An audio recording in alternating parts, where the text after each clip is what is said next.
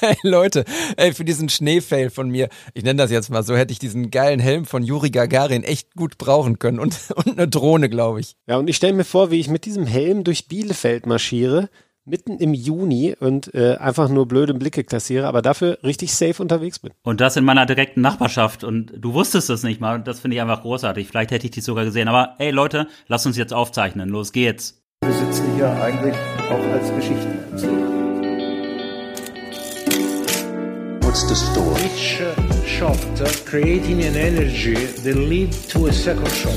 An image can be a word, it can be a sentence, it can be possibly a paragraph. What's the story?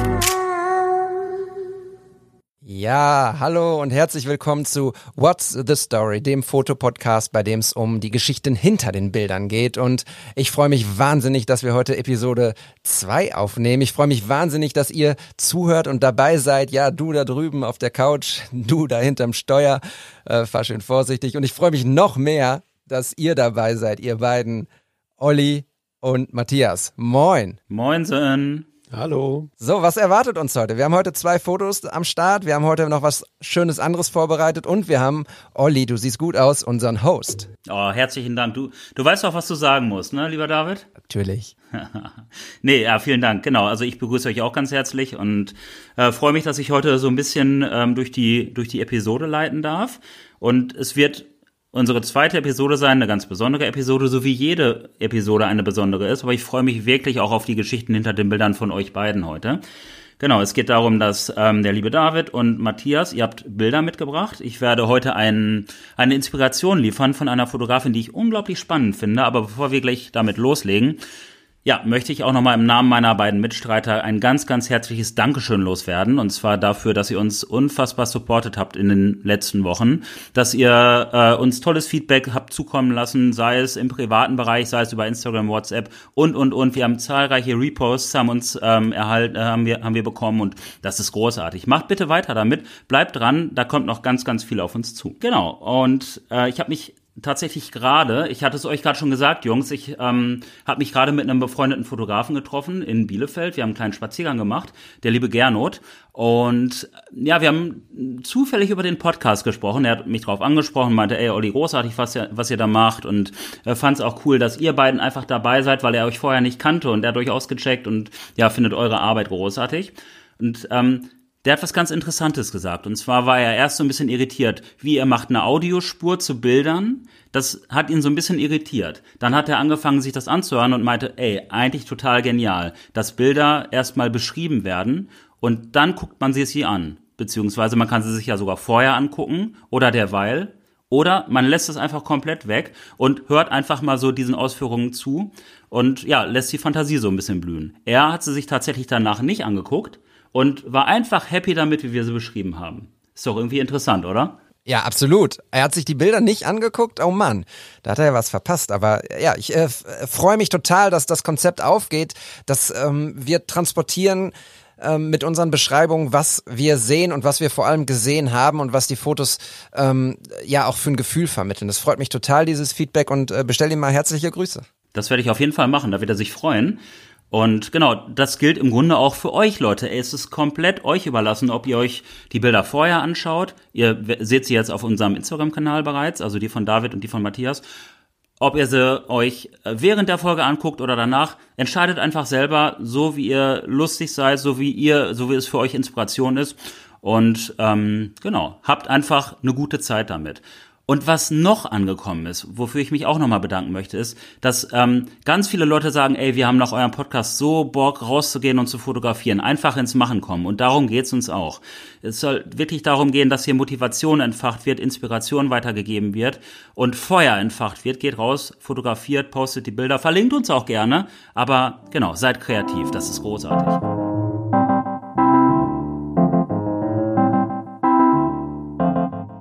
Und jetzt wollen wir auch so langsam mit unserem wirklichen Inhalt starten. Und ähm, das erste Foto, was wir uns heute anschauen, ist von dem lieben Matthias. Und ähm, ich fange jetzt einfach mal an, das zu beschreiben.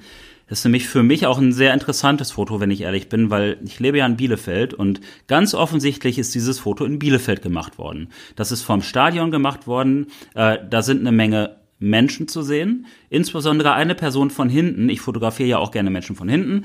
Ähm, das trägt zum Storytelling total bei. Diese Person hält eine Schale hoch. Und wer sich so ein bisschen mit Fußball auseinandersetzt oder auseinandergesetzt hat, weiß, dass das die sogenannte Felge ist. Das ist ähm, ja zweite Bundesliga-Meister. Wenn du wenn du Meister geworden bist, kriegst du diese Felge. Und ja, da hält jemand diese Schale hoch. Da wird was gefeiert. Worum es da genau geht, werden wir sicherlich später nochmal besprechen. Das bringt auf jeden Fall so eine Emotion ins Spiel. Ähm, es ist ja sehr in Blau gehalten, dieses Foto. Man sieht überall blaue Elemente. Das hat natürlich viel mit Arminia Bielefeld zu tun, weil da einfach so diese Signature-Farbe blau ist. Und man merkt einfach, dass es da was zu feiern gibt, dass da, dass da was passiert ist. So, das sind erstmal so die beschreibenden Elemente, die mir so einfallen. Äh, ich äh, feier total die, ähm, den Farbton dieses Bildes. Ähm, das ist ein, ein, ein eine Variation von Blau in diesem Bild, von, von hellem Blau, von dunklem Blau, von Blau-Grau. Ähm, das Bild ist an sich total stimmig. Egal was der Inhalt des Bildes ist, ähm, feiere ich die Farben total. Und ähm, ja, was soll ich großartig zu diesem Bild sagen? Als Münsteraner und Bochumer, feiernde Bielefelder, ähm, das tut mir schon ein bisschen weh. Nein, äh, tut mir wirklich nicht weh. Ich ähm, kann dieses Bild total nachvollziehen, wie es den äh, Männern und Frauen, Jungs und Mädels da gerade geht, denn sie feiern wahrscheinlich ja gerade äh, einen der größten Erfolge ihrer Vereinsgeschichte und ähm, ich kann das total total fühlen, dieses Bild und hoffe, da kommen wir bestimmt gleich auch nochmal drauf, dass äh, wir hier in Bochum äh, auch vielleicht ähm, sowas fotografieren dürfen demnächst. Ja, äh, Matthias, du hast das Bild gemacht, du warst vor Ort. Du standest quasi hinter dieser Person, die diese Schale in die Höhe regt. Uns interessiert jetzt natürlich brennt die Geschichte hinter dem Bild. Leg los. Ja, die Geschichte ist natürlich auch eine des äh, vergangenen Corona-Sommers, wenn man so sagen kann. Ähm, ich war damals ähm, dafür abgestellt, beim Kicker die Torjägerkanone zu überreichen an Fabian Klos, Arminia Bielefelds Top-Torjäger. Und das findet bei uns in der Regel immer am letzten Spieltag statt, so auch diesmal. Und ähm, wie es der Zufall wollte, ähm, war das eben auch der Spieltag, nicht an dem die Arminia den Aufstieg perfekt gemacht hat, aber eben der letzte Spieltag der Saison. Arminia hatte nochmal ein Heimspiel. Und ja, normalerweise wäre das eine Riesensause geworden. Jetzt ist aber das Problem ja in dem vergangenen Sommer gewesen und das, das, was wir auch immer noch haben und was uns teilweise wahrscheinlich auch davon abhält, dass wir rausgehen und Fotos machen, dass es dieses beschissene Corona gibt und gab. Und ähm, das war halt auch damals so. Und ähm, ja, es gab vor, im Vorfeld schon die Befürchtung bei den Arminen und auch bei der Stadtspitze damals, na, da könnte ja vermutlich gefeiert werden und wir müssen jetzt mal vorab alle Fans irgendwie darum bitten, dass sie zu Hause bleiben und wir machen auch auf gar keinen Fall irgendeine Feierlichkeit. Total schade, fast tragisch, würde ich meinen, wenn man ähm, wie die Arminia relativ lange auf so einen großen Erfolg warten musste und ihn dann nicht mal richtig feiern darf. Naja, und ich habe dann also meine Tasche gepackt ähm, an dem Sonntagvormittag äh, und bin ähm, von meinem Kaff aus hier losgefahren ins nächste Kaff Bielefeld. Sorry, war jetzt ein bisschen frech. Also ich unterbreche ja sehr ungern, aber an der Stelle muss ich einfach mal einhaken. ich weiß doch, wie ich dich kriegen kann, Olli. ja, ja, ja, ja, ja. Matthias, den Fünfer Krisse. naja, auf jeden Fall bin ich dann rüber nach Bielefeld gezuckelt über die Autobahn und ähm, ja, ich wusste schon, DFL-Hygienekonzept. Ähm, es wird eine, eine etwas andere Übergabe der Torjägerkanone. Das findet normalerweise auf dem Rasen statt. Ähm, da reihen sich dann die Fotografen auf, ähm, weil das natürlich auch mal ein recht begehrtes Motiv ist. Ähm, derjenige, der sie bekommt, hält das Ding in die Höhe, präsentiert die den Fans und naja gut, das alles fiel diesmal aus. Und es war tatsächlich sogar so, dass aufgrund des, äh, des strengen Hygienekonzepts der DFL nur ganz, ganz wenige Leute ja zugelassen waren überhaupt, die ins Stadion durften. Und man hat dann quasi für mich so eine kleine Ausnahme herausgehandelt mit der DFL. Ich glaube, das kann ich hier sagen. Ich durfte dann zumindest nach Spielschluss ins Stadion in die Kabine unten, wo ein Fotoshooting stattgefunden hat, der Arminia, und durfte dann dort Fabian Klos die Kanone überreichen. Ähm, völlig anderer Ablauf, als man den gewohnt ist. Naja, und jetzt bin ich jemand, der, der lieber zu früh als zu spät kommt bei solch wichtigen Terminen und ähm, ich war dann schon vor dem Anpfiff in Bielefeld und naja, Parkplatz direkt vorm Stadion bekommen, nix los irgendwie keiner auf den Straßen. Haben gedacht, na gut, die Bielefelder, die sind aber hier echt, äh, muss ich sagen, sehr diszipliniert, Hut ab. Und ähm, dann habe ich die Kanone noch ein bisschen im Auto stehen lassen, bin ein bisschen rumgelaufen. Und klar, da saßen dann vereinzelt Fans, ähm, haben sich da ja wirklich in ganz, ganz kleinen Gruppen rund ums Stadion versammelt. Es gab eine sehr witzige ähm, Gruppe, die ähm, werde ich auch in die Story packen. Die hatte sich so einen kleinen Grill aufgebaut an der Straße und hat dann da äh, Fernsehen geguckt. Ähm, ich weiß nicht, sechs, sieben Leute oder so, auch tatsächlich mit Abstand. Ähm, einer war, war ganz äh, witzig, der rannte da mit einem Megafon rum und ist dann teilweise ja, mitten auf der Straße entlang spaziert. Äh, also man hat schon gesehen, die Leute wollen feiern, aber sie dürfen halt nicht so richtig. Und ähm, dann habe ich die Kanone übergeben und bin nachher wieder raus aus dem Stadion und dachte mir, oh, da sind ja doch noch ein paar Leute gekommen. Und ähm, ich muss sagen, ich war und bin immer noch äh, total vorsichtig. Also ich äh, gehe wenig unter Leute und ähm, mache eigentlich Termine, wo ich weiß, ich treffe auf fremde Leute und kann den Abstand nicht immer gewährleisten, total ungerne. Äh, und so ging es mir damals auch. Und äh, trotz allem hat mich dann in dem Moment, muss ich gestehen, so mein, meine Reporterseele gepackt irgendwie. Ich hatte dann den, ja, inneren Zwang, möchte ich es mal nennen, äh, das Ganze festzuhalten fotografisch und äh, eben auch Eindrücke zu sammeln, über die ich dann später berichten kann. Und ähm, bin dann da rumgelaufen und ja, dabei ist dann dieses Foto entstanden. Es ähm, hat die Perspektive in Ansicht, dass es ein bisschen, ähm, sage ich mal, die Abstände nicht wirklich darstellt. Also man hat schon das Bemühen gespürt, zumindest in den hinteren Reihen, dass die Leute voneinander Abstand halten, dass man aber trotzdem sich trifft. Und ähm, ja, das Foto ist dann entstanden, gerade in dem Moment, wo oben auf dieser ähm, auf dieser kleinen, ja, was ist das? Ein Treppenabsatz eigentlich. Ähm, da haben, war Bewegung und ähm, dann hat der junge Mann, den man da sieht, die Schale hochgehalten und das war im Grunde genau das Motiv, auf das ich die ganze Zeit gelauert habe. Und witzigerweise hat der, äh, der Mann sich dann auch erkannt und hat äh, mich angeschrieben und gesagt, hey, cooles Foto, darf ich's haben? Und ich habe es ihm dann rübergeschickt. Das habe ich, glaube ich, in der letzten Ausgabe schon angedeutet. Und das finde ich halt total schön dann, wenn, äh, wenn Leute sich wiedererkennen auf den Bildern, wenn die sich freuen, dass sie da zu sehen sind, wenn die das Foto im besten Fall auch selber haben wollen, sich vielleicht draußen an die Wand hängen, äh, äh, zu Hause an die Wand hängen. Das ist halt einfach cool, finde ich. Und das zeigt dann immer die Kraft von Fotos, über die wir auch in der letzten Folge schon gesprochen haben. Ja, total spannend. Was mich gerade total umhaut, ist dieser Gedanke und äh, ich, bin, ich bin total happy darüber, weil ich das Gefühl habe gerade, es ist noch nicht alles verloren. Es ist noch nicht normal, dass wir darauf achten müssen. Äh, äh, ach, guck mal, hier sind ja nur Masken zu sehen und alle sind irgendwie im Abstand so. Ich habe zu keiner Sekunde gerade, obwohl ich ja weiß, wann die Arminia aufgestiegen ist, zu keiner Sekunde daran gedacht, oh, das war im Covid-Jahr, das war irgendwie, äh, die stehen ja alle zu eng beieinander und sowas. Keiner trägt eine Maske, wobei man sieht keine Leute von vorne. Aber das ist ein gutes Gefühl, so nach dem Motto, ja, es ist noch nicht alles verloren. Die, äh, die, die, die richtige Realität gibt es noch in meinem Kopf ähm, und die ist so, dass, dass wir vielleicht wieder irgendwann im nächsten ähm, normales Leben führen. Insofern ähm, freue ich mich total darüber, dass, äh, dass du das Foto so gemacht hast, dass ich ja, eine gewisse Normalität spüren äh, konnte und durfte. Und das geht bestimmt auch den Leuten dort auf dem Bild so, dass man für die Sekunde, auch wenn es unvernünftig ist, ähm, und ich plädiere total dafür, haltet Abstand, tragt eine Maske, haltet die AHA-Regeln ein und beißt die Arschbacken zusammen, darf man das so sagen?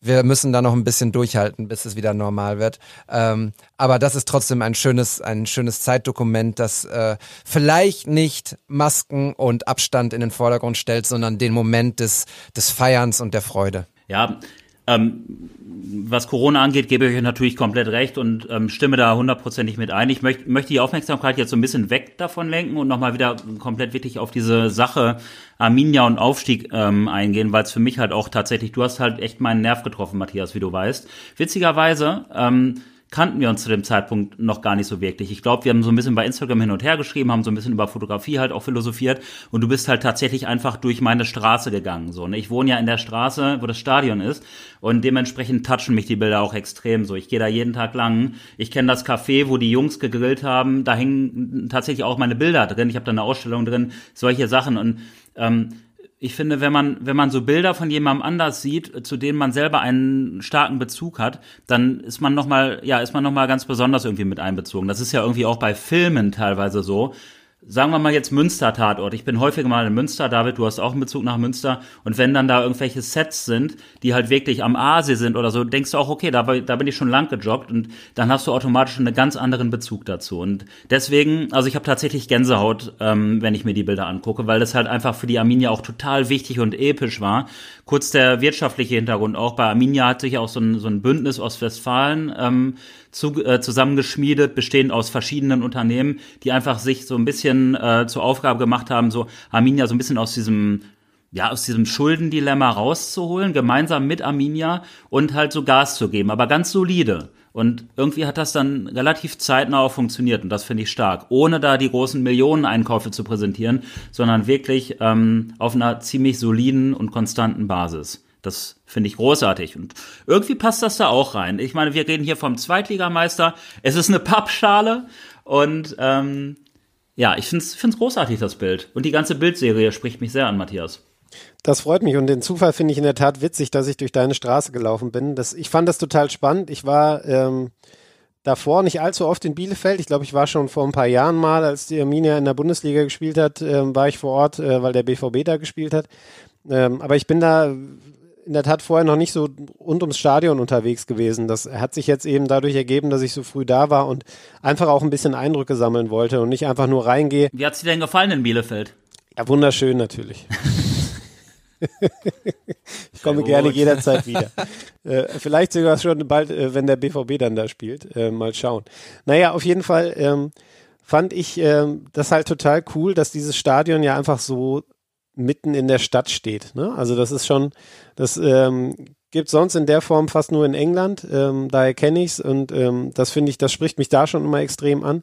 Und ich habe halt auch in der Serie dann versucht, ähm, sag mal so die äh, so Motive einzufangen, die auf der Straße spielen, die aber hinten das Stadion irgendwie durchscheinen lassen durch die Häuser, Schluchten oder so, ähm, weil ich das einfach ja einfach, das ist ein tolles Stadion. Ähm, dieses Blau, was auf dem Foto ist, das ist ja, findet sich ja im Stadion auch wieder in dem Dach oben in der Konstruktion und ähm, ja, hat halt einfach totalen Charme. Und ähm, nochmal kurz zu dieser feiernden Menge. Also ich war damals im kompletten Zwiespalt, muss ich sagen.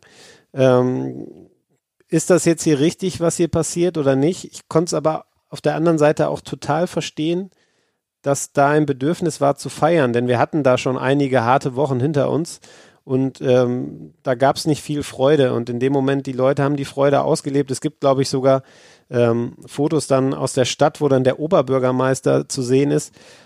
Eigentlich ja auch ein absolutes No-Go, aber irgendwie auch menschlich. Und ähm, ja, so diese, dieser tägliche, diese tägliche Schwierigkeit zwischen Corona-Regeln auf der einen Seite, die richtig und wichtig sind und die man zwingend einhalten muss, und auf der anderen Seite aber auch diesem Menschsein und dem, was einem so verloren geht. Ähm, weil man seine Freunde nicht treffen kann, weil man ähm, vielleicht auch zu den Arbeitskollegen einen anderen Draht hat, äh, weil es einfach viel digital stattfindet. Wir sprechen jetzt ja auch nur im digitalen Raum.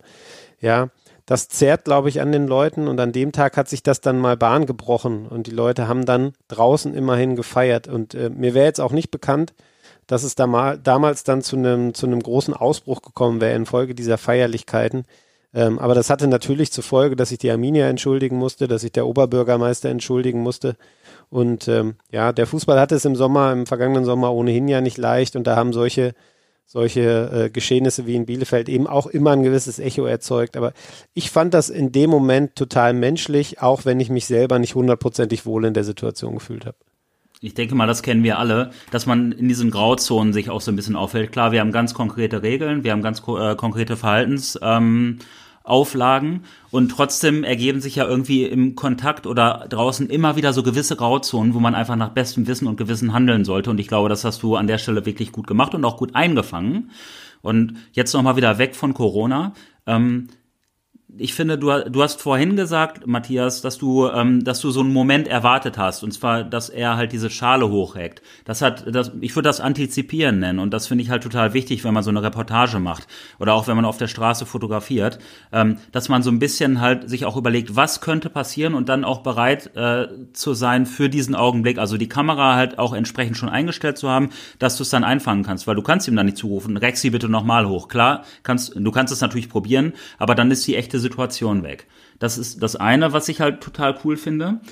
Und ähm, was ich halt auch super spannend finde, ich habe halt dann auf dem Arminia-Kanal ähm, Social Media ähm, gesehen, wie Uwe Neuhaus äh, dann halt zu den Fans gesprochen hat und es war super emotional und das war natürlich aus der Perspektive dieser, ja, dieses Treppenabsatzes, so wie du es genannt hast. Ne? Also man hat hinten mit ganz viel Abstand die, die Menge gesehen, die sich da gefreut hat und man hat halt Uwe und Co. dann da oben sprechen gesehen und es war sehr emotional. Jetzt gibt's halt auch ein anderes Foto, das, was du jetzt geliefert hast, aus genau der 180 Grad gedrehten Perspektive. Und das finde ich irgendwie immer cool. Das zeigt ja schon irgendwie, diese Mehrperspektivität. Und ja, das finde ich großartig, dass du, dass du da diesen Mehrwert auch geliefert hast. Ich äh, muss noch auch ergänzen, ich finde, dieses Bild hat einfach, äh, gewinnt einfach dadurch, ähm, wenn wir mal so ein bisschen auf die technische Seite äh, gucken, dass es enorme Tiefe hat. Ich finde, ähm, Matthias hat das großartig gemacht, äh, dass vorne rechts unscharf so ein bisschen die Hinterköpfe sind und jetzt auch ehrlich gesagt, Hinterköpfe zu fotografieren ist ähm, häufig ja auch leider äh, nichts Schönes. In dem Fall äh, ist es nichts Schlimmes. möchte ich mal sagen. Also ähm, sie, sie framen das ganze Bild so ein bisschen ein und äh, diese Tiefe, die das Bild äh, bringt, ist einfach auch dadurch, dass nur der Typ, der die Schale hochreckt, scharf ist. Was dahinter kommt, ist direkt wieder unscharf. Ähm, das finde ich so genial und der Rest ist auch nur zu erahnen. Da ist noch eine Rückennummer Nummer 9, das ist Fabian Klos, ähm, die ist noch zu erahnen und äh, die Bühne und das Stadion. Ähm, diese Tiefe, die das Bild hat, spiegelt einfach auch die tiefe Emotion wieder dieses Bildes. Also das finde ich total großartig. Boah, mega philosophisch. Das hast, hast du schön ausgedrückt, David. Und ähm, da wollte ich auch nochmal drauf eingehen. Und zwar gibt's ja später in der, äh, in der Bilderserie ein weiteres ähm, Foto, was relativ ähnlich aufgebaut ist, aber doch dann wiederum ganz anders, weil da einfach der Fokus auf dem Stadion und auf der auf der ähm, ja, auf der auf der Menge liegt oder auf den Menschen und derjenige, ähm der die Schale hochreckt, der übrigens ein Trikot von Brian Behrendt anhat, äh, großartiger Innenverteidiger, der jetzt leider die Arminia verlassen hat. Also da wurde wurde der Fokus ähm, anders gesetzt und da hatten wir ja in der letzten Folge auch schon mal drüber gesprochen mit dem roten Kleid. Da gab es ja einmal das Bild, wo der Fokus auf dem roten Kleid liegt und dann, wo der Fokus hinten auf der Donau liegt. Und das ist halt irgendwie auch nochmal so ein Zielmittel, mit dem man auch super Emotionen transportieren kann. Matthias, bewusst gemacht? Ich denke schon, oder? Ja, ja, das war in dem Fall schon bewusst gemacht, weil ähm, ich war natürlich wieder mit Festbrennweite unterwegs an dem Tag und ähm, wollte eben auch nicht zu nah an die Leute ran. Abstand war für mich da sehr wichtig äh, und ich habe so gut es geht eben versucht, mich da durch die Menge irgendwie durchzumanövrieren, ohne dass ich jemandem zu nahe komme. Und ähm, ich wollte aber schon auch den Anlass zeigen, warum der jetzt die Schale gerade hochhält und irgendwie versuchen, den, den Balkon da hinten trotzdem einigermaßen scharf zu bekommen, aber auch mal die Gesamtszenerie einzufangen. Es gibt ja auch noch Bilder mit, mit der blauen Pyrofackel zum Beispiel, die da, die da äh, dann von einigen angezündet wurde. Ähm, einfach zu zeigen, was sich da noch so abspielt. Äh, und das äh, immer aus einer möglichst äh, unsichtbaren Position heraus, sage ich mal. Also ähm, was jetzt so die technischen Aspekte angeht, da habt ihr jetzt eine Menge philosophiert und viel hineininterpretiert. Ähm, das ist halt so mein, mein Stil einfach, würde ich sagen, wie ich solche äh, dokumentarischen Sachen festhalten möchte. Da arbeite ich eigentlich immer mit ziemlich offener Blende, um halt das, was ich zeigen will, dann wirklich äh, in den Mittelpunkt zu rücken. Und ähm, ja, mir war es halt wichtig, wirklich den Leuten nicht aufzufallen in dem Moment. Ich wollte die unverstellte Freude zeigen und ähm, habe ja auch ein paar von vorne fotografiert, die würde ich jetzt aber mit ein paar Monaten Abstand, ähm, die habe ich damals in der, im Rahmen der Serie habe ich die Fotos veröffentlicht. Ähm, würde ich jetzt heute nachträglich, äh, also die sind immer noch zu sehen bei mir auf dem Instagram-Account. Ich packe die jetzt aber nicht in die Story, weil ich denke mir, das ist auch jetzt lange her. Das hatte damals einen aktuellen Bezug. Ähm, die zeige ich jetzt nicht. Aber ich finde auch die Fotos von hinten, die vermitteln schon ungefähr, was damals los war, wie die Leute sich gefreut haben. Und ähm, ja, zeigen das Geschehen, glaube ich, ganz gut, wie es sich damals abgespielt hat. Es gibt ein paar Fotos die, äh, von vorher, die ich ganz lustig finde, äh, wo man einfach noch sieht, dass da gar nichts los ist und wie sich das dann gewandelt hat innerhalb von knapp einer Stunde ungefähr. Das war halt auch sehr, sehr schön.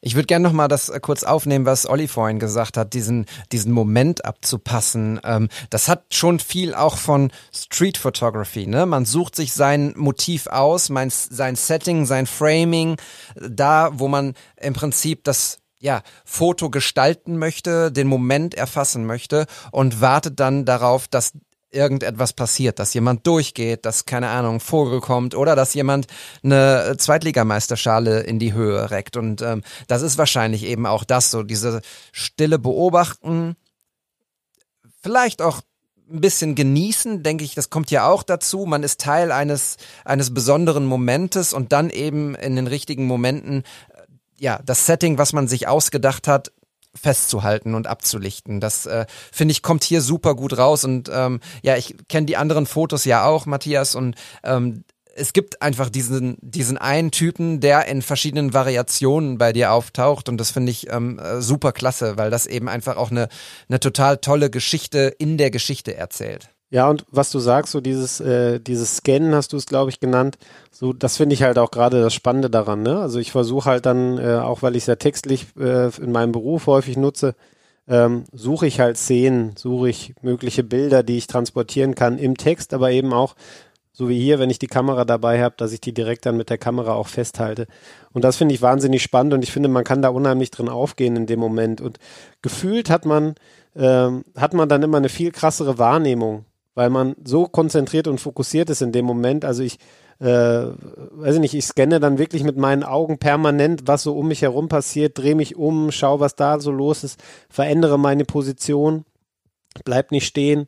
Und das ist halt, äh, also das macht so Laune und das ist so ein großer Teil meiner Fotografie, der mich halt einfach unheimlich äh, anfixt und der mir unheimlich Spaß bereitet, der aber auch einen Mehrwert einfach liefert. Weil wenn ich jetzt einfach nur da irgendwo gestanden hätte mit meinem Zoom-Objektiv, dann hätte ich vielleicht auch die Menge einfangen können, aber dann hätte ich mit Sicherheit nicht diese Emotionen transportiert, die ich jetzt hoffentlich mit den Bildern transportiert habe und auch nicht diese, diese Unmittelbarkeit und Nähe, finde ich, die in einigen der Bilder äh, drin ist.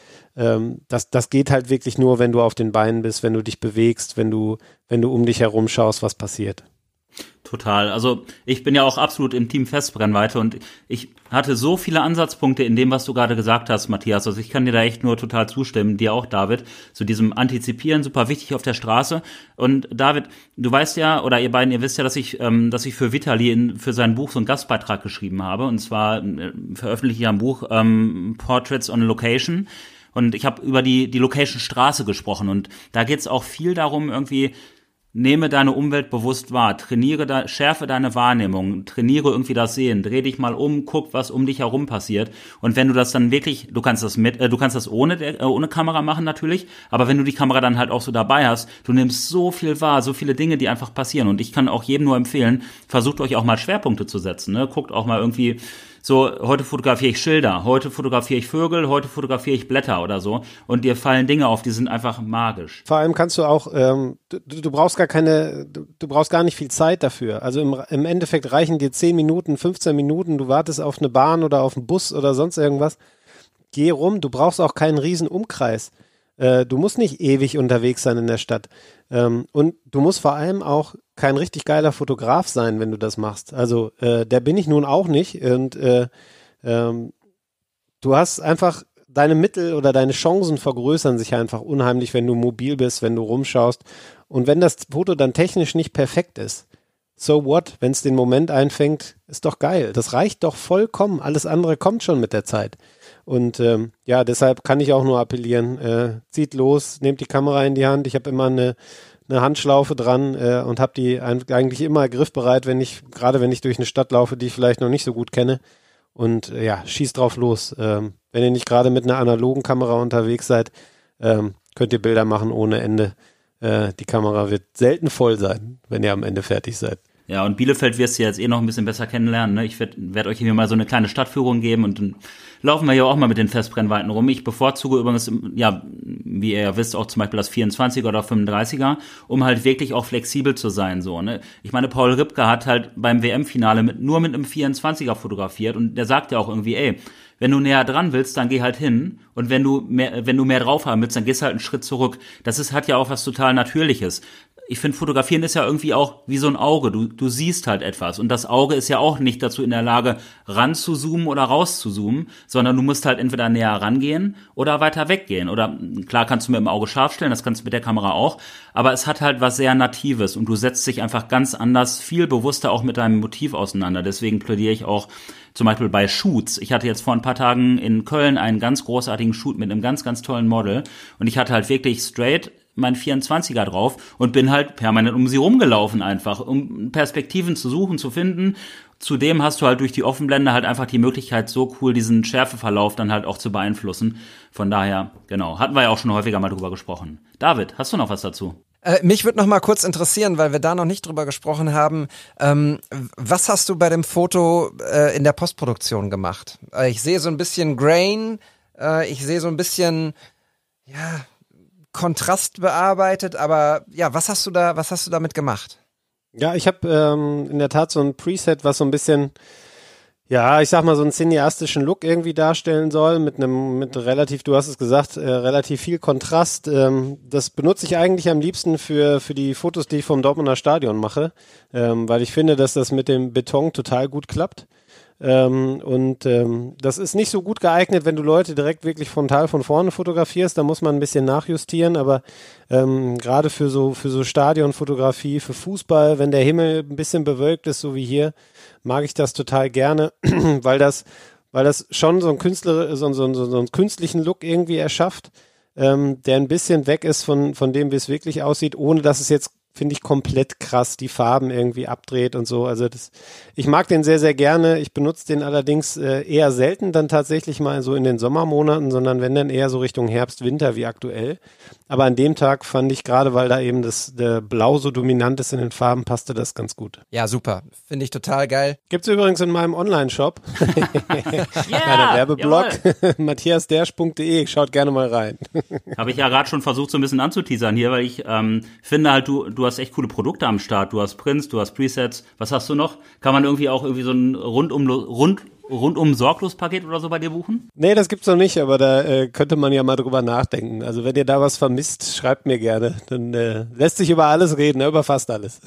also ihr wisst selber, wie gerne ich halt auch über solche Sachen quatsche, aber wir haben so ein kleines äh, Zeitkontingent irgendwie und ich würde jetzt schon ganz gerne auch zur nächsten Sache überleiten. Ich könnte ewig über die Arminia und über den Aufstieg, es ist halt ein epischer Moment gewesen, äh, sprechen und ganz kurz echt nochmal für dich, Matthias mega cool auch für dich, so als Mensch und Fotograf und natürlich Redakteur, dass du dabei sein konntest.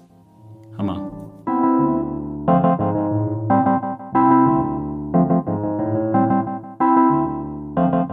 Gut. Ähm, so viel zum ersten Blog und ähm, ja, wir haben uns ja so überlegt, dass wir auch gerne von außen einfach auch immer mal so eine Inspiration mit reinnehmen. Damit soll es jetzt weitergehen. Und ähm, ich habe vor einiger Zeit bin ich auf eine Fotografin aufmerksam geworden ähm, aus Hamburg, die mich unfassbar beeindruckt und inspiriert hat. Und bevor ich da jetzt irgendwie mehr drauf eingehe, möchte sie sich ganz gerne einmal selber vorstellen. Hallo, ich bin Lorin Reschke, komme aus Hamburg und bin 27 Jahre alt. Ich fotografiere im Bereich Fashion und Editorial und versuche mit meinen Bildern immer noch eine Geschichte zu erzählen. Welche Geschichte allerdings hinter meinen Fotos steckt, erzähle ich selten, denn ich finde es immer super interessant, was andere in meinen Bildern sehen und was sie damit verbinden. Ja, vielen Dank, Lorraine. Ähm, genau, die Lorraine Reschke aus Hamburg ist mir vor einiger Zeit schon aufgefallen. Ich bin irgendwie, wie das halt bei Instagram manchmal so ist, über ein Foto von ihr gestolpert. Ich glaube, das wurde gerepostet von jemandem und es hat mich einfach unfassbar beeindruckt. Ähm, wenn ich so durch ihren Feed scrolle, ähm, sehe ich halt ganz viele verschiedene ähm, Farbtöne. Ich sehe krasse Models, ich sehe abgefahrene Locations und auch so, ja, super interessante Outfits, teilweise auch Menschen mit freiem Oberkörper, sehr dramatische Gesichtsausdrücke, teilweise rotes Licht, teilweise blaues Licht und dann auch total verfremdet und so ein bisschen surreal es spricht mich unfassbar an und ich scrolle hier tatsächlich gerade durch. Es ist eine enorme Bandbreite drin. Sie hat 531 Beiträge und bevor ich es vergesse, erst 2147 Abonnenten, was für mich total underrated ist, weil diese Frau super talentiert ist. Ähm, also auf jeden Fall so ein Aufruf, zieht's euch mal rein, guckt's euch bitte an und ähm, ja, lasst so ein bisschen Support da. Ähm, da ist jedes einzelne Bild für mich wirklich so ein, Meisterwerk und erzählt eine krasse Geschichte. Sie fotografiert anders, als ich es jetzt zum Beispiel machen würde. Sie hat, glaube ich, vorher, also es sind halt wirklich konkrete Shoots, die sie da macht.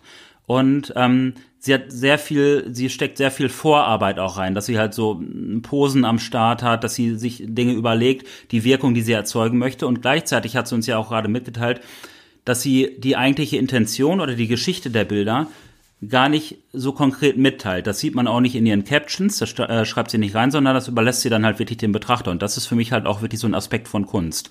Und diese Bilder sind für mich definitiv Kunst. Zieht's euch bitte rein. Auch ganz, ganz viele attraktive Menschen. Ähm, super, super facettenreich. Und ich hab, hab vorher auch mal ein bisschen mit ihr gequatscht und wir haben so ein bisschen Sprachnachrichten hin und her geschrieben.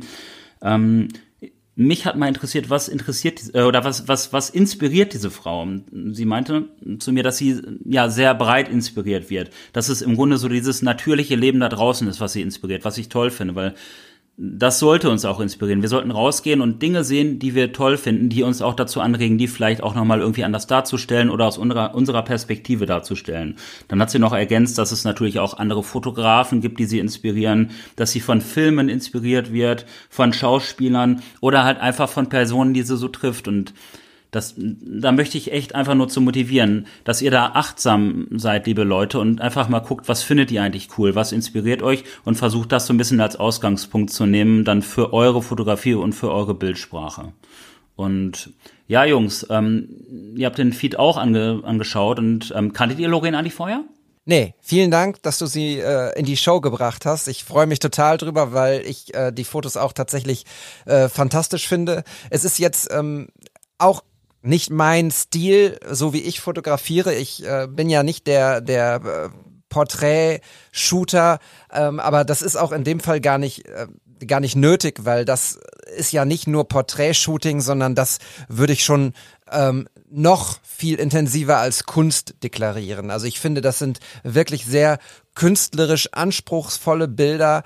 Ähm, wenn man in den Feed guckt, du hast es vorhin gesagt, der lebt von, von surrealen Farben, von Momenten, die so, ja, vielleicht gar nicht stattfinden können und ähm, transportiert eigentlich trotzdem so viel, so viel Stimmung. Ich habe mir ähm, natürlich im Vorfeld ein paar Sachen aufgeschrieben.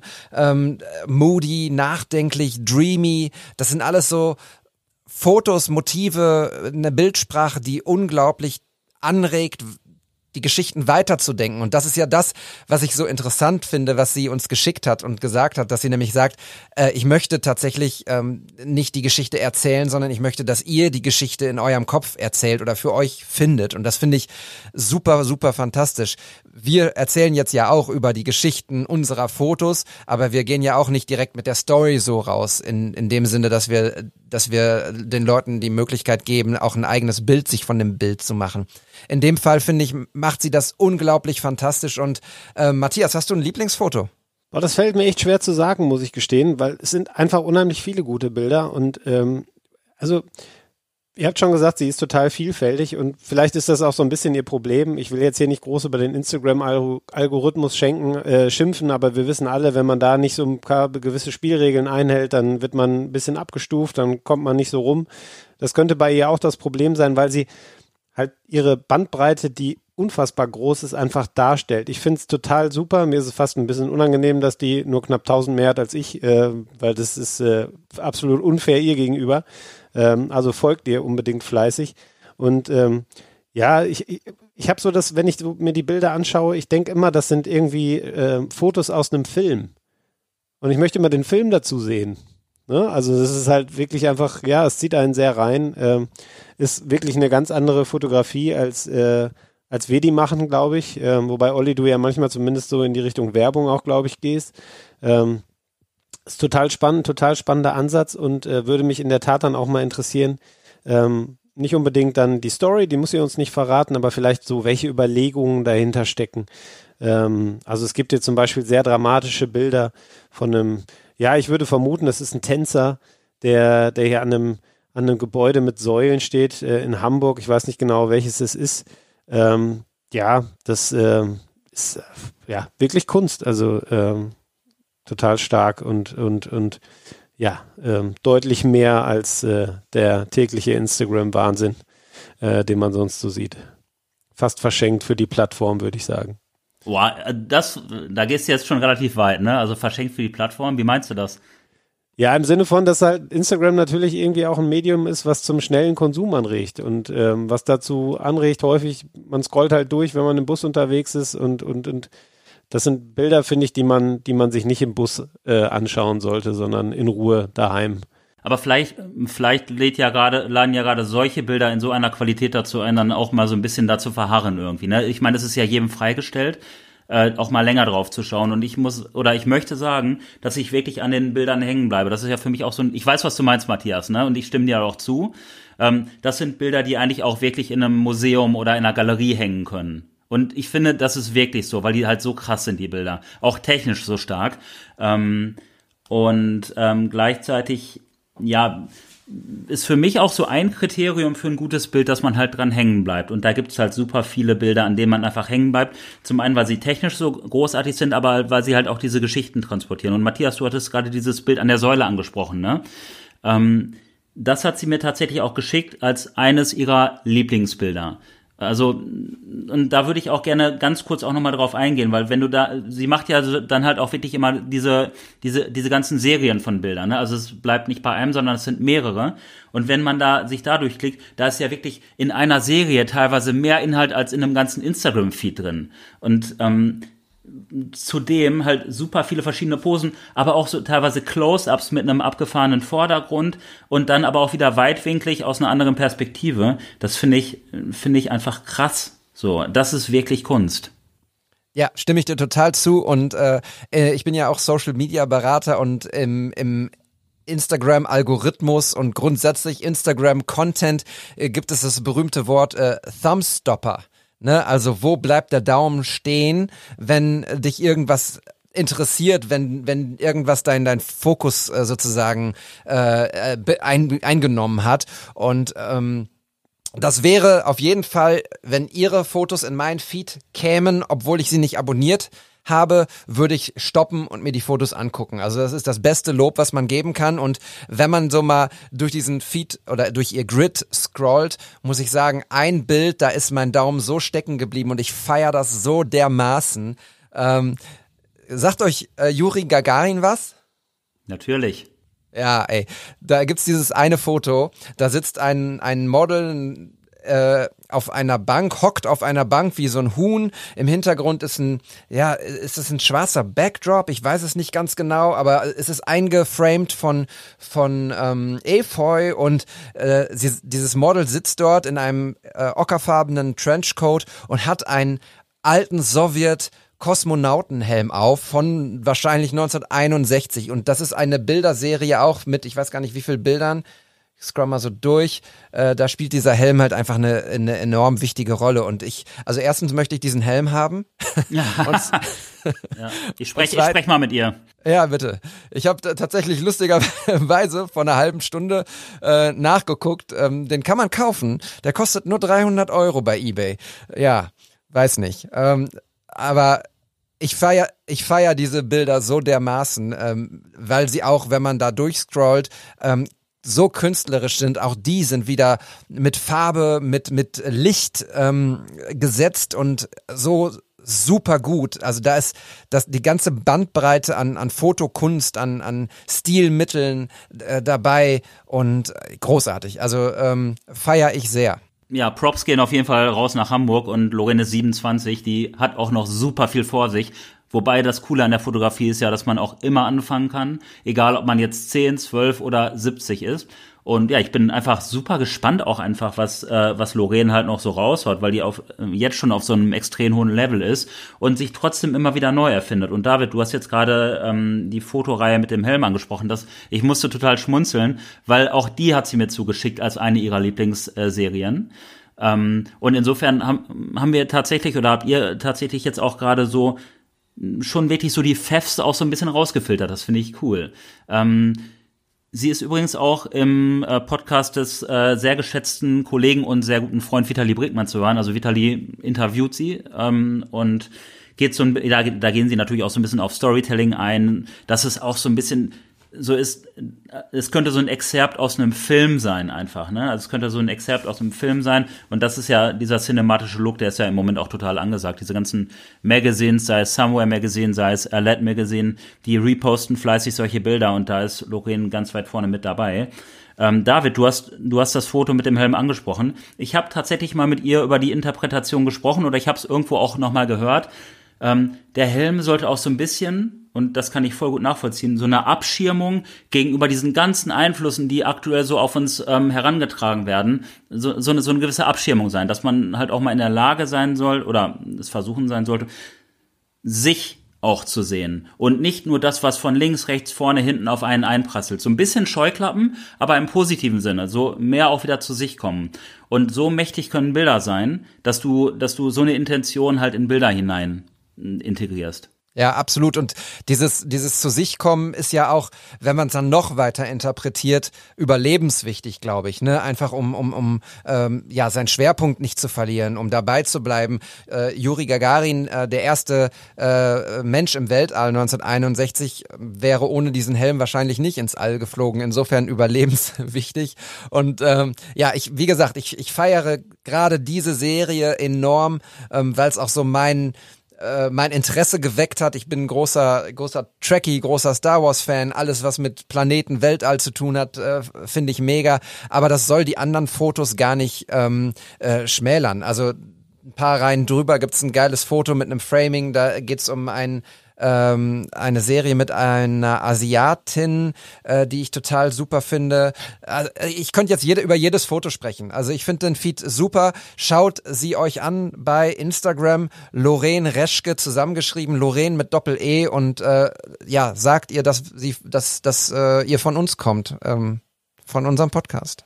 Was mich mal interessieren würde, Matthias oder David, ähm, die Bilder sind ja super unterschiedlich, ne? also so vom Setting her, von den Models her. Würdet ihr denn trotzdem sagen, dass da eine einheitliche Bildsprache zu erkennen ist? Ja, ich finde schon. Also ähm, die Looks sind unterschiedlich, ja, die Farben sind unterschiedlich, ja. Aber der Stil ist irgendwo schon gleich, wegen eben genau dieses Cineastischen, über das wir schon gesprochen haben. Und äh, ich erkenne auch in den Posen eine gewisse Ähnlichkeit, auch wenn die teilweise sehr unterschiedlich sind, aber man erkennt schon wieder, dass es von einer und derselben Person inszeniert wurde. Und ich glaube, von Inszenierung kann man bei den Bildern ja auch wirklich sprechen. Also gerade wenn du dann auch sagst, sie macht sich im Vorfeld sehr viel Gedanken darüber. Und ähm, bei einem Regisseur zum Beispiel, erkennt man auch, von wem der Film ist im besten Falle. Bei einem Kameramann erkennt man es und ich finde hier auch bei einer Fotografin. Ja, absolut. Und äh, ich habe natürlich nicht nur mir ihre Fotos angeguckt, sondern auch ihre äh, Stories in den Highlights. Und das erste, was man sieht, ist Shootings. Das habe ich mir komplett angeguckt. Und Leute, guckt euch das an. Das ist im Prinzip genau das, was wir auch immer sagen. Sie legt sich auf den Boden, macht Fotos von unten nach oben. Sie verrenkt sich von links nach rechts. Sie geht hinter Brücken. Sie geht, keine Ahnung. Also sie macht, äh, das ist Yoga. Fotografie ist ihr Yoga offenbar. Und ähm, sie sucht einfach Perspektiven, Winkel. Sie versucht äh, Dinge mit einzubauen. Und das ist einfach, also dieses Shootings äh, Highlight in ihren Insta äh, Stories, das ist auf jeden Fall was, was man sich angucken sollte, um auch vielleicht ein bisschen was mitzunehmen, was man selber machen kann in seiner ähm, kreativen Art, Fotos zu schießen. Ja, und irgendwie die Intention dieses Podcasts ist es ja auch, wir wollen ja nicht nur über unsere Fotos reden, sondern wir wollen vielleicht auch mal Fotografen vorstellen, die noch gar nicht so bekannt sind, beziehungsweise die einfach noch ein bisschen Aufmerksamkeit gebrauchen können. So wie Peter McKinnon. Ah nee, der war ja schon relativ bekannt, ne? Aber ähm, der hat jetzt aufgrund äh, unseres Podcasts fünf Millionen und drei Abonnenten. ähm, nee, aber Lorraine ist halt, also ich finde es einfach Wahnsinn, was sie abliefert und das halt so so konstant, ne? Also wirklich das sind halt nicht nur zwei, drei Highlights, sondern da ist Foto an Foto an Foto und das ist, ist halt krass. Und ähm, ja, ich bin mir sicher, also wir haben nicht über Technik gesprochen, aber ich bin mir sicher, dass sie auch ja durchaus mit Festbrennweiten arbeitet, weil man halt wirklich diese krasse Schärfe sieht. Man sieht die Perspektiven, was ihr auch gerade schon gesagt habt. Sie setzt sich halt extrem penibel auch damit auseinander. Ähm, und was ich auf jeden Fall auch noch sagen, mir wie auch euch fallen total viele Dinge dazu ein und 20 Minuten reichen auch keinesfalls ähm, aus, irgendwie das komplett durchzu, durchzuspielen hier. Aber es soll ja auch im Grunde so ein Impuls sein. Ähm, sie, sie kennt ja auch irgendwie so kaum Limits. Das finde ich halt so cool, weil Kunst sollte auch keine Limits haben. Kunst darf ganz viel bis alles, außer es wird kriminell.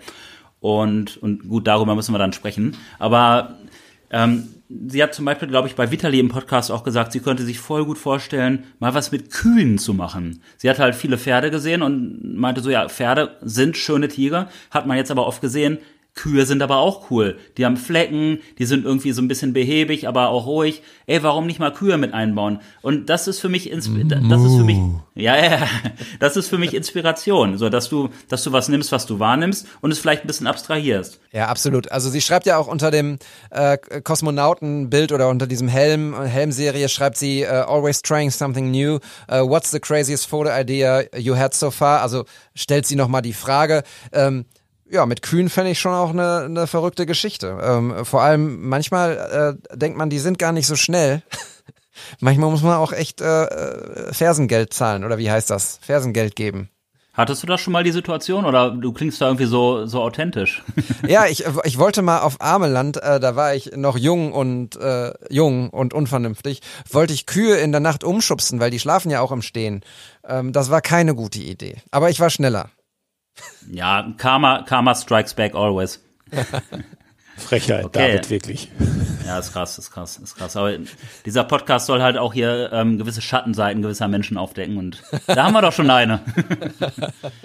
ja, mega. Aber das sind halt alles Gespräche, die auf Grundlage ihres Feeds beziehungsweise dieser Fotografie entstehen. Und das ist halt das Coole an Fotos, aber natürlich auch an anderer Kunst, an Filmen, an, an, an Malereien, an Schauspiel dass sie einfach Redeanlässe liefern, dass man sich irgendwie reindenkt und ja, es. Vielen Dank, Lorraine, dass du uns diese Inspiration geliefert hast und ich bleibe auf jeden Fall am Ball. So und ähm, ja, bevor wir uns jetzt noch weiter darin verlieren, würde ich tatsächlich auch ganz gerne mal wieder den Schwenk machen, weil David, du hast uns ja auch ein Foto mitgebracht.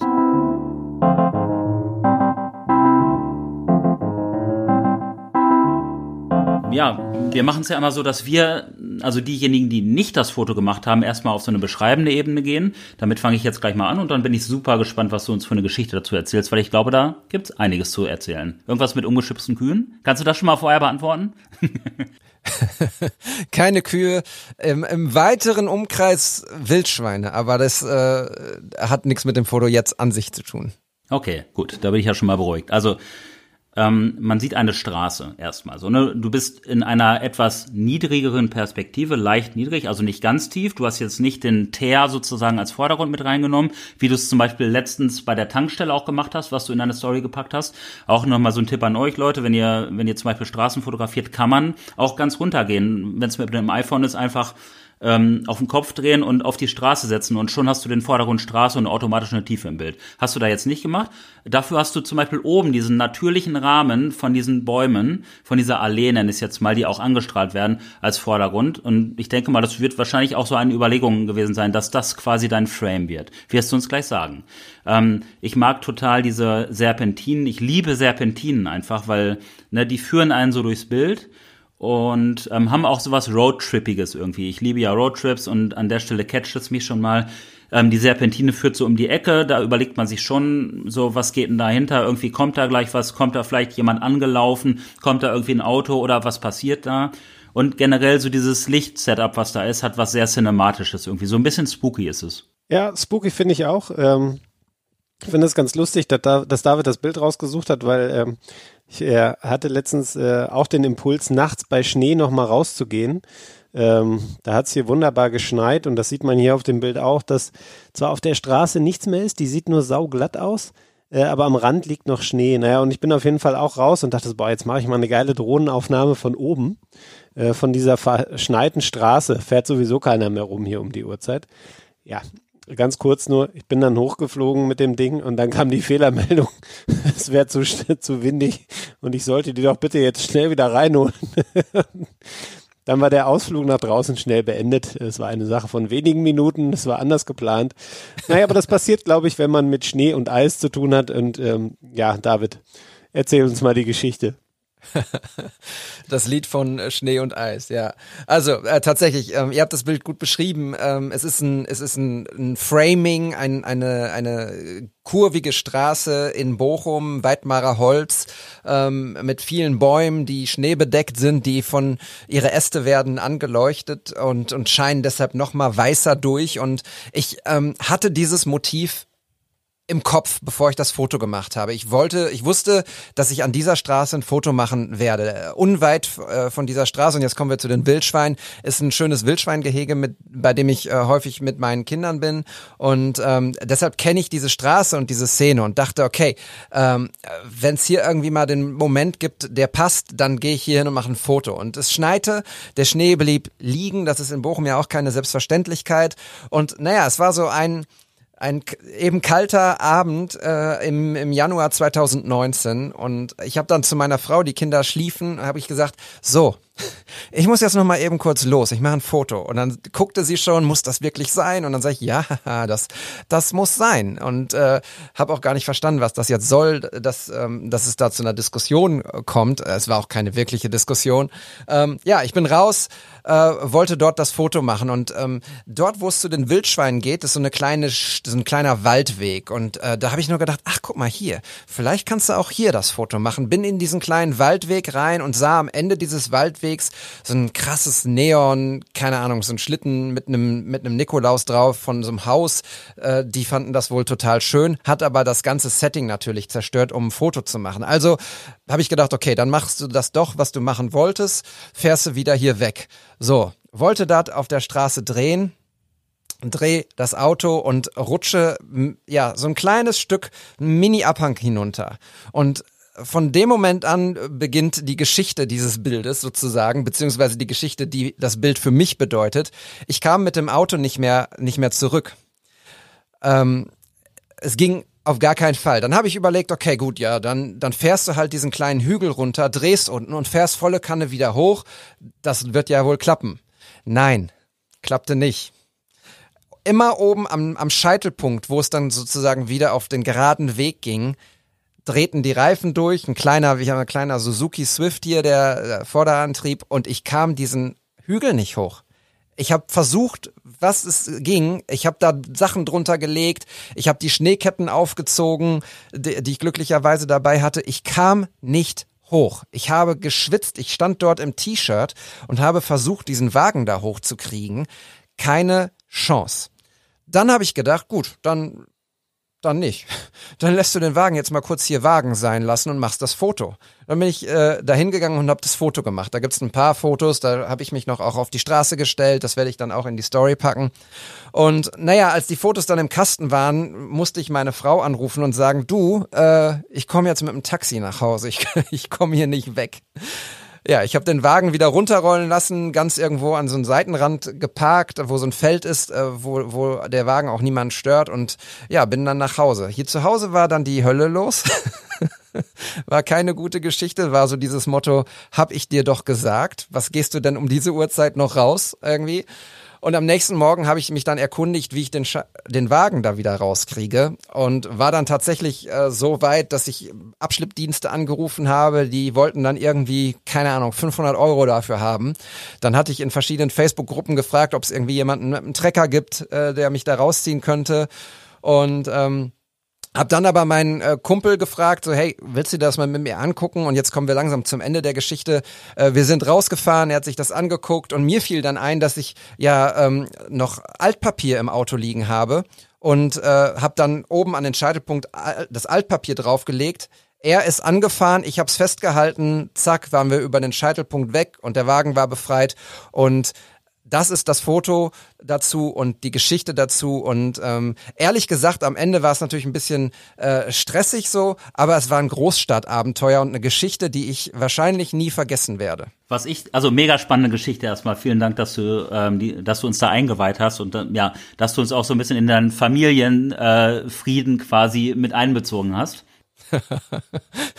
Du glaubst gar nicht, du glaubst gar nicht, wie ich mir, wie häufig ich mir das anhören muss. Du, ähm, ein bisschen kommt mir das auch bekannt vor.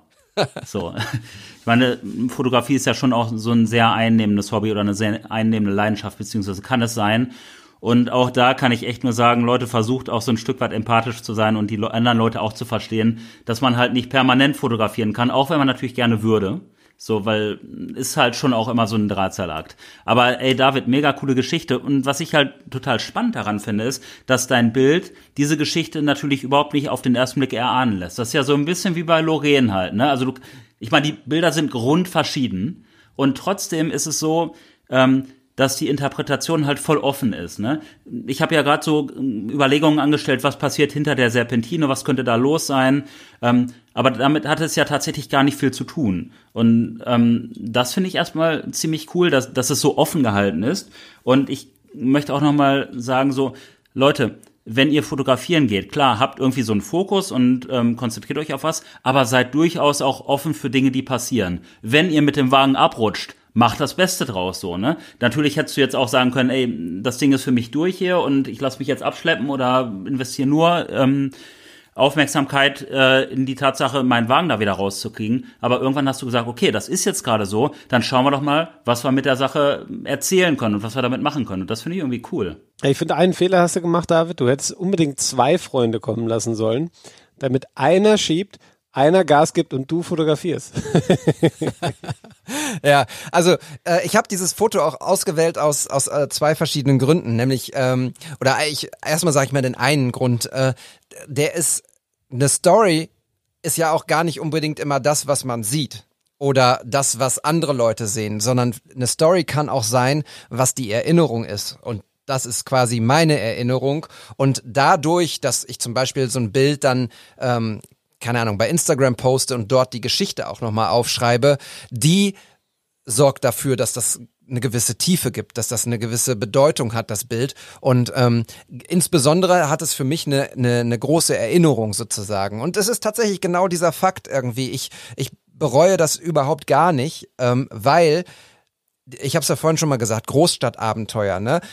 Man hat nicht immer die Möglichkeit irgendwie, oh, jetzt kann ich auf den nächsten großen Berg fahren oder ich fahre einfach irgendwie, Hamburg ist eine geile Stadt zum Fotografieren oder so. Man muss auch damit leben und das macht Matthias übrigens äh, in, in Perfektion. Man muss damit leben, ähm, was man hat und wo man ist und kann da fantastische Fotos machen. Und das ist eben genau so eine Geschichte. Ich wollte dieses Bild machen. Das ist nicht total sexy und das ist jetzt auch keine Serpentin in den Alpen oder irgendwas. Aber für mich war das war das in meinem Kopf, dieses Bild. Und ich musste das machen. Da führte an dem Abend auch kein Weg dran vorbei. Und die Geschichte dahinter ist eben die Geschichte. Und ähm, ich bin froh, das Bild, äh, das ich auch noch in die Story packe, indem ich dann in diesem Framing bin, was ihr seht, wenn ihr euch das Foto anguckt. Ähm, das hat es tatsächlich auch ins Bochumer Stadtmagazin dann geschafft. Also es hat sogar auch noch einen, äh, einen, einen coolen Effekt gehabt. Nochmal zu der Sache ähm, in Bezug auf Matthias. Auf jeden Fall reizt er es komplett aus, äh, da wo er lebt. Also jeder Rasalm ist irgendwie das Model. Und es kann, David, es kann halt auch nicht jeder in Bielefeld oder Bochum leben, so, ne? genau. ja, aber das, das stimmt schon. Und ich finde, wenn ich da ganz kurz reingrätschen kann, ähm, so, ich, ich habe ja letztes Mal schon ein bisschen erzählt, ich wohne hier halt relativ ländlich und ähm, ich habe es jetzt so die letzten Tage vor allem zum Sport gemacht, dass ich, wenn ich mal Zeit habe, mal und wenn es nur eine halbe oder dreiviertel Stunde ist, dass ich einfach mal in den Wald reingehe.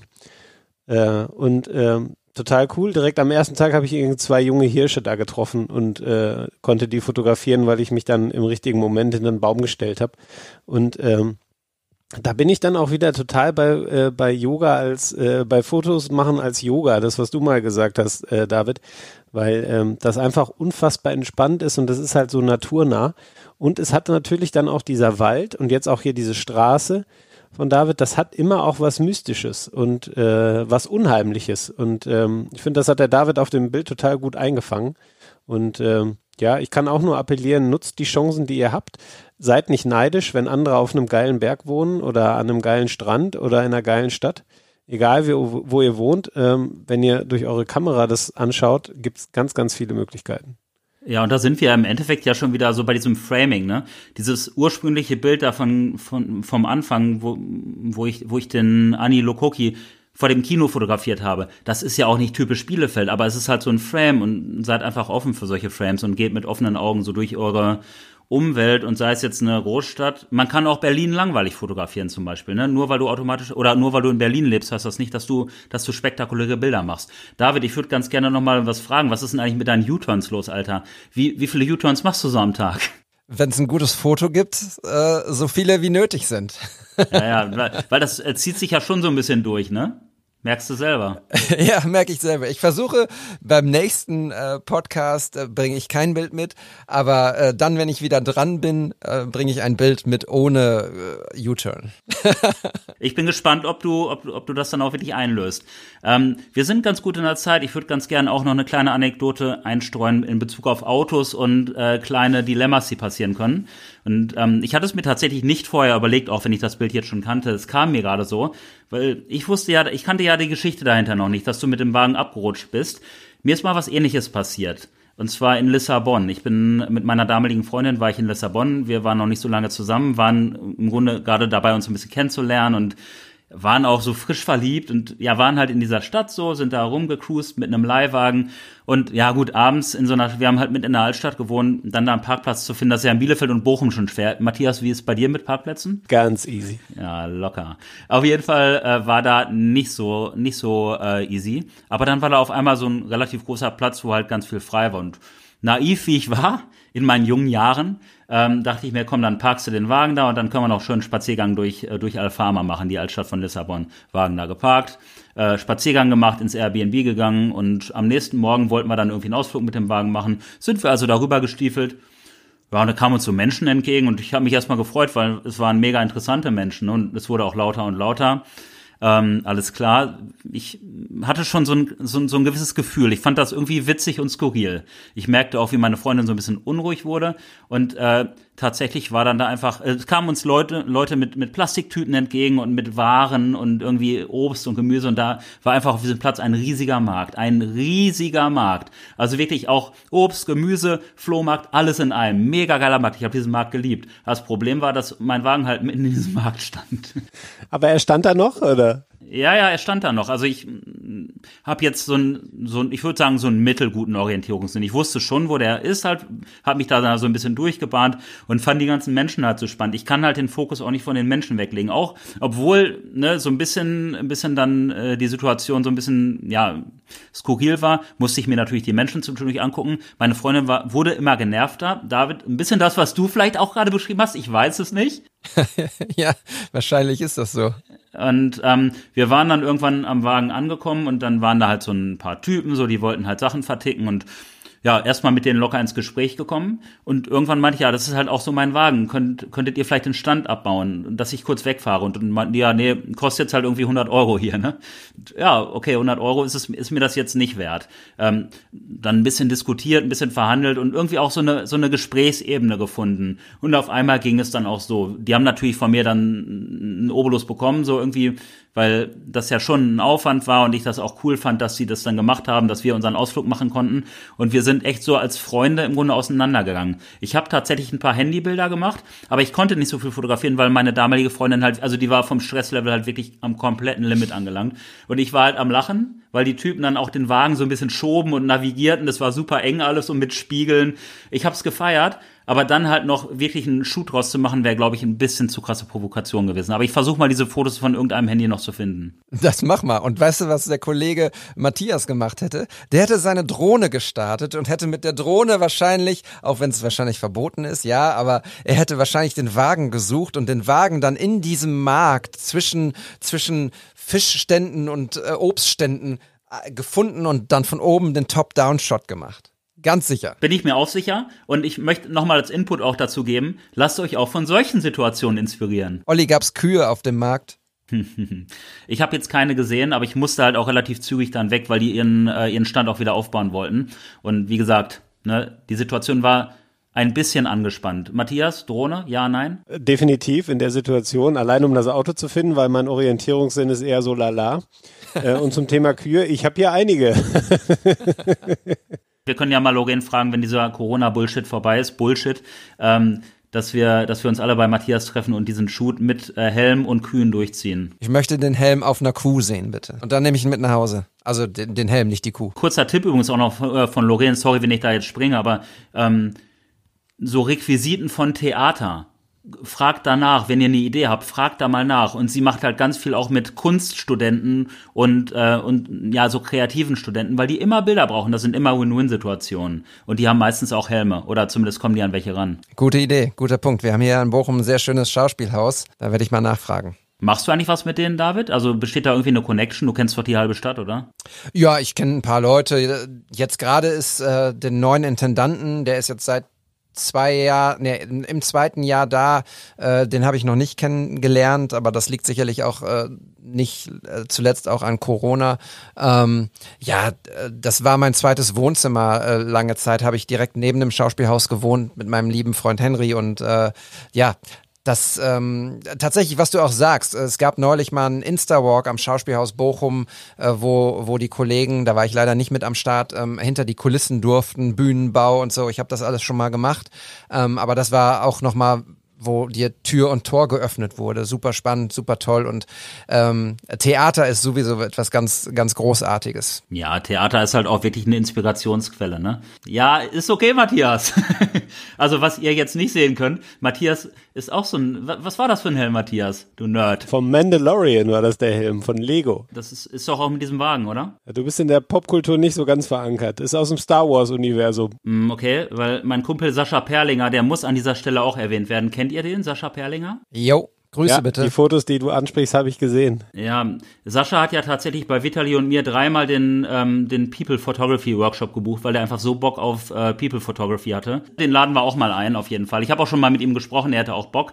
Der hat viel zu erzählen und er ist halt, der ist so ein bisschen wie Lorraine, so diese cinematischen Looks, sehr, sehr starke Planung, sehr, so, so die Idee, was du vorher machen möchtest und auch vom Licht her sehr, sehr talentiert. Also Sascha ist ein großartiger Fotograf, also auch kann ich, hauen wir in die Show Notes rein, die Verlinkungen, falls ihr ihn noch nicht kennen solltet. Und das ist einfach so krass. Der hat relativ spät mit dem Fotografieren angefangen und das Ding ging so exponentiell hoch. Und mittlerweile ist er, verwaltet er diese, diese, diese Insta-Gruppe Portraits Made in Germany. So, da ist er jetzt Administrator äh, bei, bei Insta und halt über ihn wird gesprochen und der kann sich einfach so ausdrücken und ausleben und ja, ich liebe das. Aber ich glaube, äh, über Gäste, da werden wir keinen Mangel haben und an äh, über weitere Inspirationen zu sprechen. Ähm, Leute, wenn ihr coole Leute kennt und tolle Fotos habt, die euch begeistern, äh, teilt uns das mit. Ähm, schickt uns äh, bei Instagram eine Nachricht oder schreibt es unter, unter die Bilder, die wir posten. Ähm, äh, auch gerne eure Accounts, wenn ihr sagt, ihr macht geile Fotos und habt tolle Geschichten zu erzählen. Ähm, macht uns aufmerksam auf euch, ähm, damit wir sehen, dass ihr da seid und gucken können, was ihr für Fotos macht. Ähm, wir wollen ja nicht nur über unsere Fotos sprechen, sondern eben auch über eure Fotos und uns eben genauso inspirieren lassen, wie wir hoffen, dass wir euch inspirieren. Voll, auf jeden Fall. Das darfst du echt nicht unterschätzen. Egal, ob es ein André Josselin ist, ob es ein Peter McKinnon ist oder ob es ein, ein Ruhrpoet ist. Wir können und müssen uns alle inspirieren lassen, um einfach auch weiterzukommen und so ein bisschen out of the box zu denken. Und insofern haut alles raus, verlinkt uns, ähm, wir gucken uns alles an und macht euch sichtbar, Leute. Inspiration im Sinne von ist überall. Mir hat letztens eine Freundin so ein, ja, ein Handyfoto von so einem von so einem Schild geschickt oder von so einem Zettel, wo drauf steht, so find um, inspiration in everything.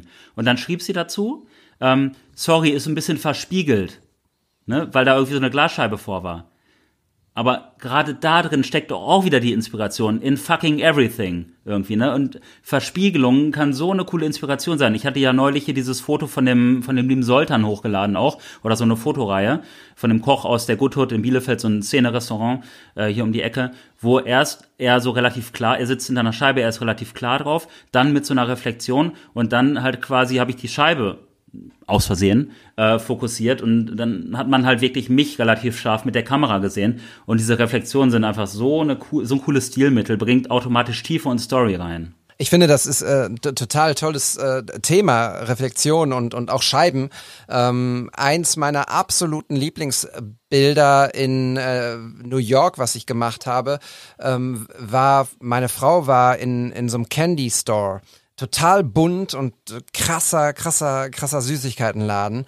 Und ich stand draußen und hab, hab mir das äh, angeguckt, wie sie da äh, unser Geld ausgibt für Süßigkeiten.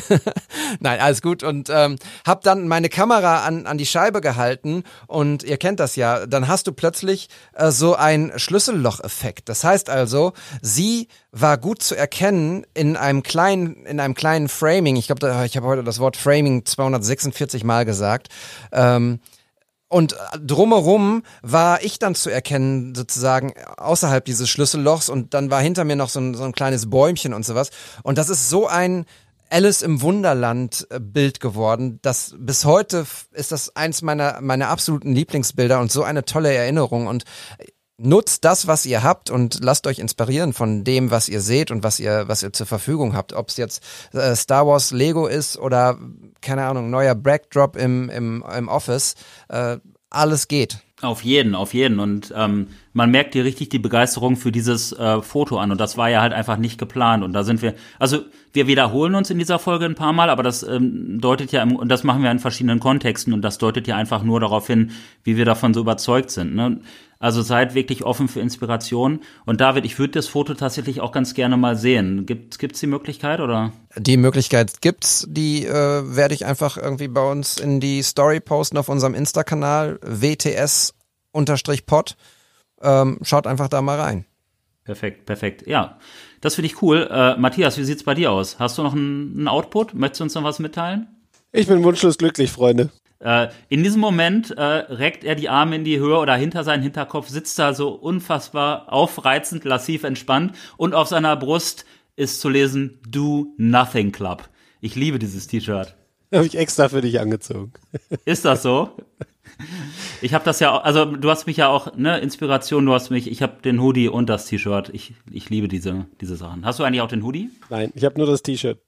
Und die Socken habe ich, die Socken. What? Es gibt davon noch Socken. Ey, Leute. ich wollte noch sagen, ich wollte noch sagen, ähm, ein, ein super Zeichen. Also mir hat die Folge heute, ich glaube, wir leiten so langsam das Ende ein. Mir hat die Folge heute extrem viel Spaß gemacht, so wie auch die erste Folge, die wir haben. Wenn, sie noch, wenn ihr die noch nicht gehört habt, hört rein, Episode 01. Äh, unser Trailer hat uns total viel Spaß gemacht und wir erscheinen ja in einem 14-tägigen Rhythmus. Und Leute, es tut mir so leid, ich muss mich an dieser Stelle auch mal on-air bei euch entschuldigen, dass ich euch letzte Woche in einer Woche, in der wir nicht aufgezeichnet haben, so genervt habe, dass ich total Bock hatte, heute auch was aufzunehmen. Ich könnte jeden Tag eine Folge machen, weil es so toll ist mit euch und so viel Spaß macht. Ich hoffe, ihr hört das draußen, dass es uns so viel Spaß macht und wir sind äh, auf jeden Fall in 14 Tagen wieder da, wenn ich nicht die anderen beiden überrede, äh, doch erst eine Folge noch auch zwischendurch aufzunehmen. Aber Olli. Ich bin, ich, was das angeht, bin ich absolut gesprächsbereit. Und es ist ja nicht so, dass wir in der vergangenen Woche darüber nicht im Austausch gewesen wären. Also Leute, wenn eins feststeht, dann, dass es immer wieder neue Impulse und Veränderungen in diesem, in diesem Format gibt. Und das ist jetzt die zweite Folge und wir denken halt wirklich schon über Perspektiven nach. David bringt immer wieder neue Impulse rein, äh, Matthias und ich auch. Und ja, ich finde, wir sind eine coole Mischung. Ähm, Heute ging es ganz viel um Inspiration. Heute haben wir ganz, wir haben wir zwei sehr unterschiedliche Fotos von euch beiden gesehen, David und Matthias. Vielen Dank dafür. Lorraine, auch wenn du jetzt quasi hier nicht dabei warst, ähm, danke, dass du, ähm, dass du so großartigen Content lieferst. Du bereicherst damit nicht nur Instagram, sondern einfach die Kulturszene. Und ähm, ich bin mir ganz sicher, du inspirierst schon viele Menschen und es werden noch viele, viele mehr werden. In diesem Sinne ist es tatsächlich so, Matthias ist mittlerweile im Do Nothing Club. David ähm, sprüht zwar noch für Energie, aber ich muss dich leider um weitere zwei Wochen vertrösten. Dann geht's weiter, lieber David. Ich hoffe, das ist in Ordnung.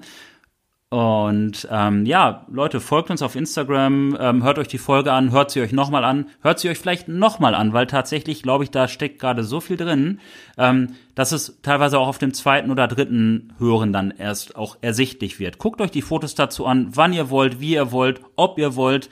Wir sind dankbar über euren Support, lasst es uns wissen, gebt uns Feedback und ja, wir hören uns in zwei Wochen wieder. Macht's gut, ihr Lieben. ciao. ciao. ciao. ciao.